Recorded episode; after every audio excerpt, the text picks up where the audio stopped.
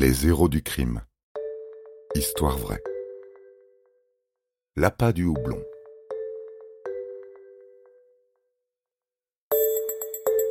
Vous êtes fasciné par les films de gangsters.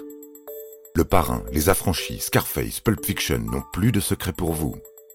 Vous connaissez tout d'Al Capone et de Mérine. Bon, eh bien, préparez-vous à entendre les histoires criminelles les plus, comment dire, ben les plus embarrassantes, les plus consternantes et les plus pathétiques. Les criminels dont nous allons vous parler sont plus proches de Rantanplan et d'Avrel Dalton, le plus bête des frères Dalton, que de Pablo Escobar.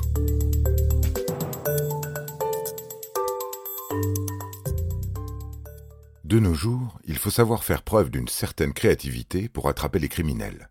Fini les flagrants délits, les courses-poursuites sur les toits ou en voiture à fond de cinquième. Les génies du crime sont trop malins aujourd'hui. Non, il faut employer la manière douce, rusée.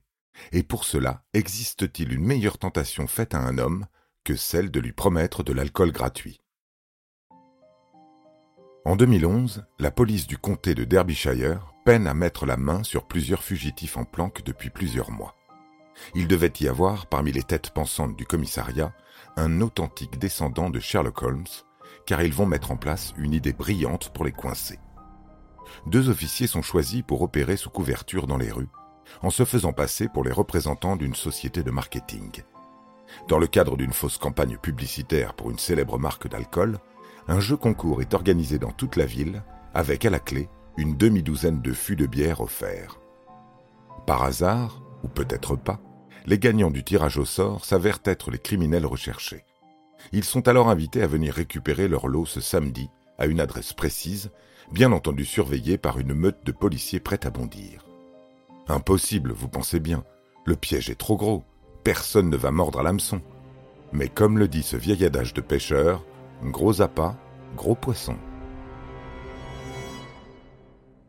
Le jour J, bingo un premier gagnant se présente gaiement au bureau factice de la société de marketing, puis un deuxième, puis un troisième.